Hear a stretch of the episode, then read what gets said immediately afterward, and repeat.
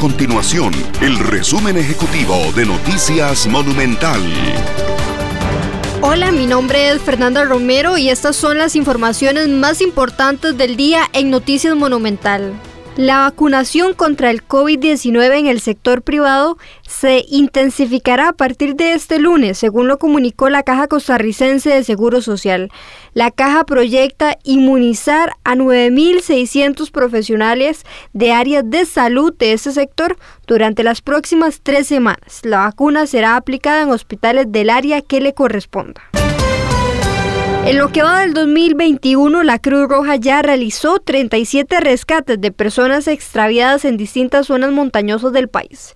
Este tipo de situaciones aumentaron durante la pandemia por COVID-19, situación que las autoridades achacan a una mayor necesidad de las personas por buscar espacios recreativos, sin embargo, lo hacen sin conocer con precisión los espacios donde ingresan.